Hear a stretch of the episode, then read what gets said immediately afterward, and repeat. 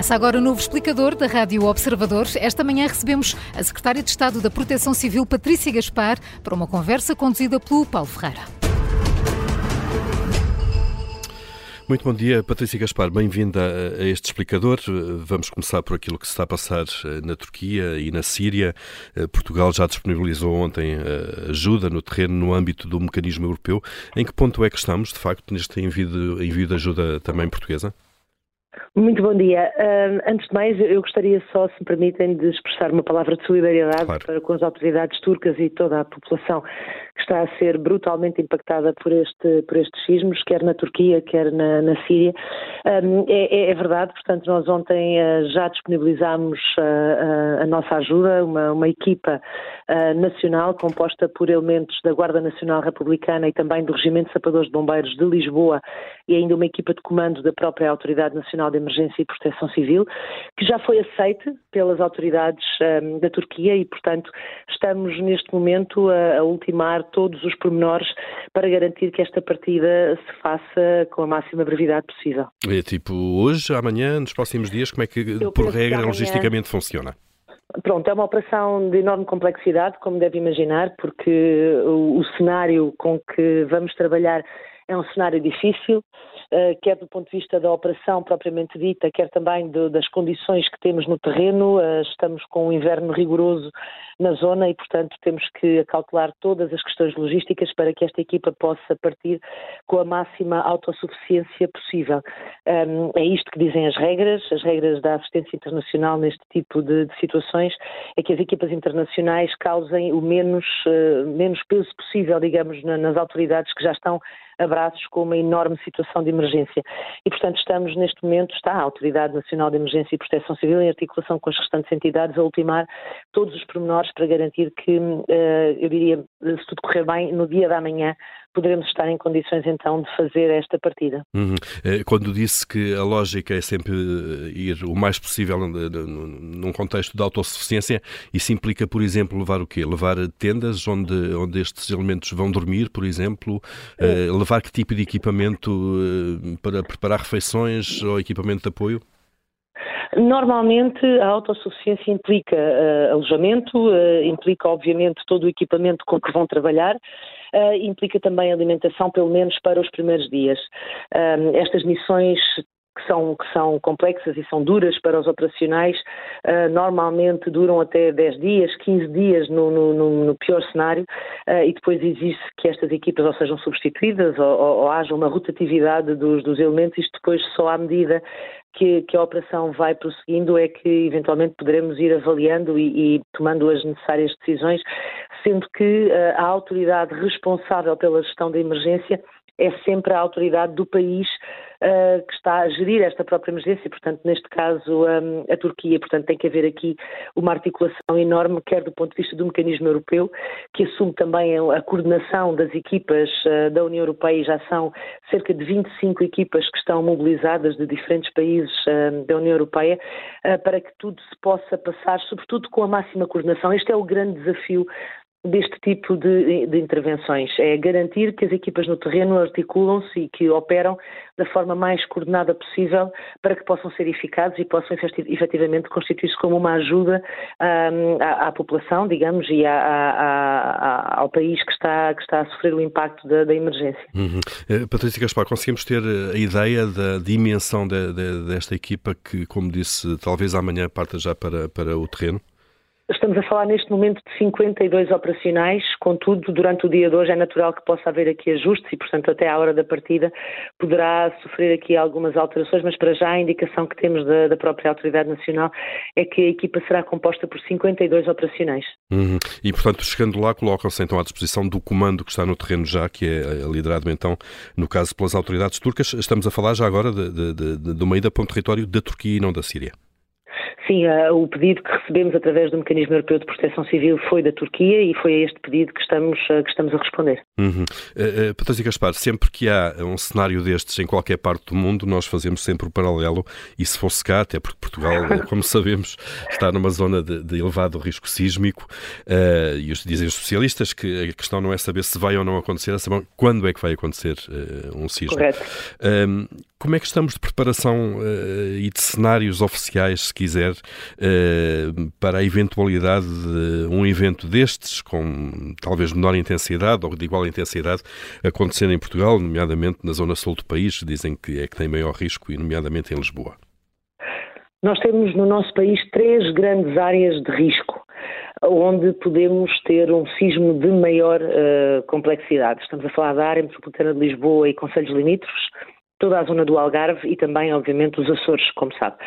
Um, o cenário uh, previsível é esse, é saber que mais cedo ou mais tarde pode acontecer. Não é tanto se, é mais uma questão de quando. E isso, para já, uh, não, não é possível determinar e, portanto, uh, temos, obviamente, um, um, trabalho de planeamento e de preparação que tem vindo a ser feito ao longo dos últimos anos, na perspectiva de estarmos o melhor preparados para um cenário desta natureza.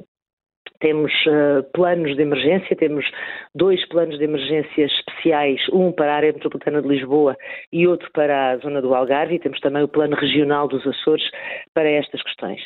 Temos uma série de equipas ao nível nacional que estão, eh, digamos que têm estas valências, a valência da intervenção em busca e salvamento. Temos equipas de emergência médica, temos equipas destas que têm vindo a ser também treinadas muito uh, por via também desta participação em, em, cenários internacionais. Nós, ao longo dos últimos anos, temos marcado presença nos, nas operações de resposta aos grandes sismos que têm acontecido uh, um pouco por todo o mundo. Estou-me a lembrar em 2003 do sismo de Bam, no Irão em 2004 na, em Marrocos também, estamos a falar uh, do grande sismo do Haiti em, em 2010 e, portanto, estas intervenções, uh, além de, de, serem importantíssimas do ponto de vista da solidariedade internacional, são também muito importantes para que estas equipas possam treinar num cenário real e, portanto, toda a experiência, todo o know-how que se traz deste tipo de missões acabam por servir também e por verter para aquilo que é o planeamento que fazemos em termos nacionais. Nós tivemos, uh, estes, estes planos têm vindo a ser testados, uh, o, o, Plano Especial de Emergência para o Risco Sísmico de Lisboa foi testado inclusive num exercício europeu, o PT Quake, em 2009, aqui em território nacional também. Um, portanto, passa muito também por esta, por esta mistura entre aquilo que é a preparação, o planeamento e o treino. Uh, é um, é um, são cenários difíceis uh, de, de, de, cenarizar, digamos assim, hum. de, de, treinar, porque criar, criar ambientes para, para sismos, obviamente que não é fácil. Temos neste momento um, uma valência importantíssima que foi uh, criada pela Guarda Nacional Republicana, na, ali na zona do, do, Seixal, que é um campo de treinos onde inclusive uh, recebemos já no, no, final do ano passado e, outro, e noutras ocasiões equipas internacionais no âmbito do mecanismo europeu que têm vindo aqui também treinar com as nossas equipas cenários desta natureza e onde se permite recriar, digamos, as condições hum. onde normalmente estas equipas atuam. Agora, vai tudo depender da ocorrência, eu diria. Uh, podemos estar a falar de um sismo de 3, 4, 5, em que já tem algum impacto, mas a devastação é menor. Se estivermos a falar de um sismo de grande intensidade ou de grande magnitude, como este. sabemos, sim, uh, como este que tivemos agora na Turquia e também o sismo da, da Síria, estamos a falar um, de um cenário uh, muito devastador, de um cenário de enorme complexidade, uhum. em que o, todo, toda a resposta ao nível nacional está uh, assente num mecanismo uh, que foi desenvolvido pela Proteção Civil, que é o, o, mecanismo de sustentação operacional. Ou seja, sabemos que as equipas e que o socorro têm que vir de fora, têm que vir dos pontos do país que não estão afetados, não afetados. pela emergência e também muito, obviamente, pelos mecanismos internacionais que vão ser absolutamente essenciais numa situação deste género. Uhum. Num, num país que, que tem este, este risco uh, elevado assinalado pelos especialistas, uh, não devia haver um, um, maior envolvimento regulado da população em simulacros, em alertas, em, em, em dicas sobre o que fazer uh, em, caso, em caso de abalo? Este, este é uma, essa é uma matéria que tem vindo também a ser uh, muito treinada ao longo dos últimos, dos últimos anos. Uh, houve inclusive exercícios, estou-me a lembrar em Setúbal, que há uns anos, onde uh, a própria população efetivamente julgou este exercício. Depois disso temos feito, como sabe também, um exercício público de cidadania, que já leva, salvo erro, 10 edições. peço desculpa se estou a dar o número errado, mas penso que será à volta disto. À volta de uma dezena, então. A, a, Terra Treme, a Terra Treme, que foi um exercício exercício que nós importámos uh, da doutrina americana, do shakeout, um, ehm, e em que todos os anos uh, nós treinamos com toda a sociedade civil. Ou seja, é, temos envolvido escolas, empresas, instituições públicas, uh, todos os, os organismos do Estado, que obviamente também partilham responsabilidades nesta área de intervenção, e que tem permitido, sobretudo, sensibilizar e ganhar uma consciência pública para o risco que existe no nosso país. Eh, este exercício permite treinar os três gestos que salvam: o baixar, o proteger, o aguardar e também uma série de, de, dicas e de informação importante para aquela que é a preparação que todos nós devemos ter também do ponto de vista pessoal, do ponto de vista familiar.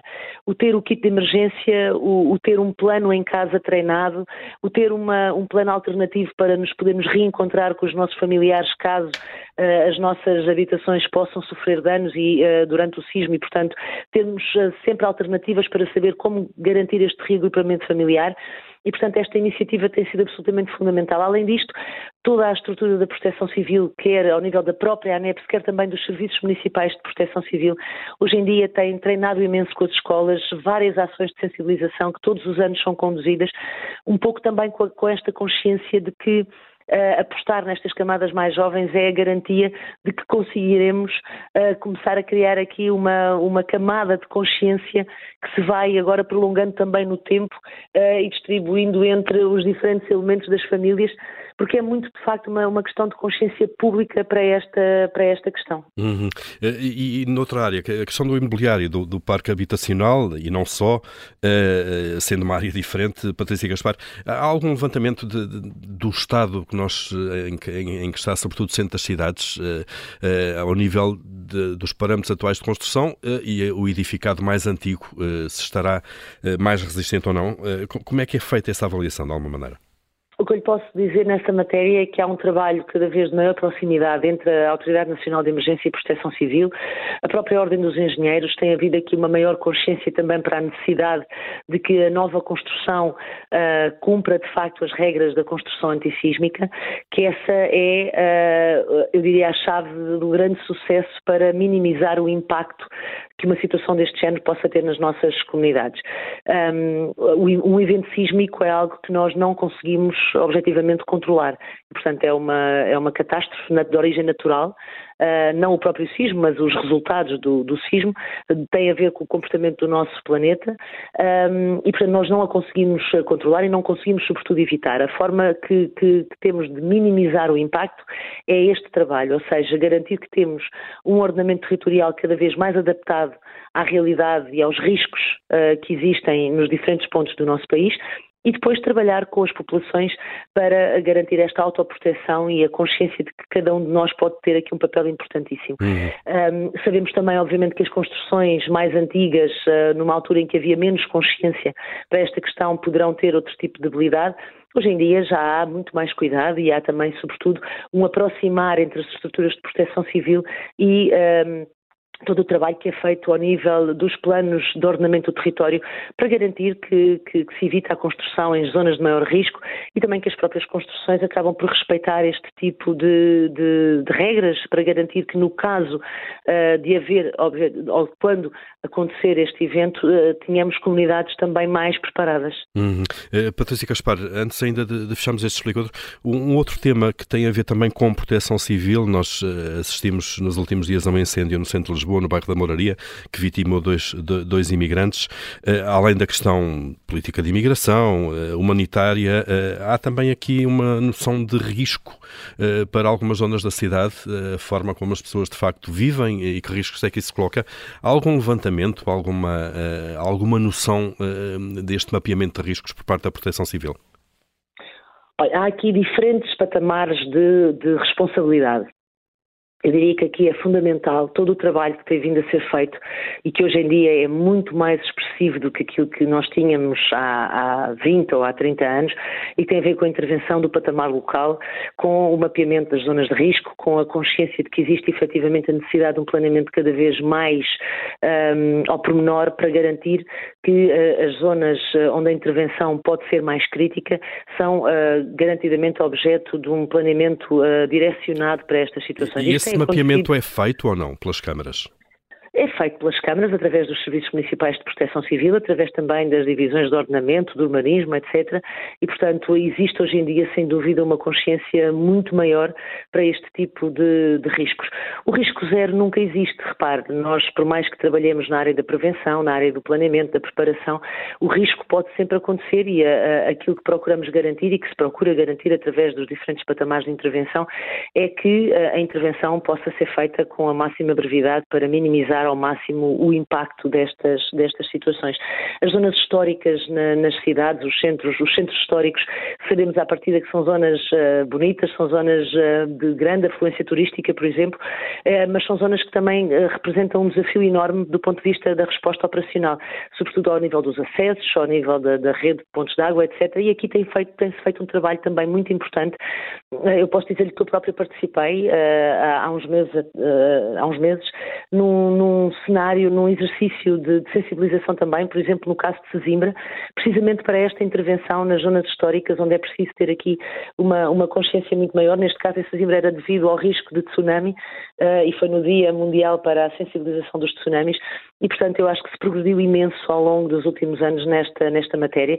Há aqui, de facto, um desafio naquela que é a gestão do risco nos nossos centros urbanos.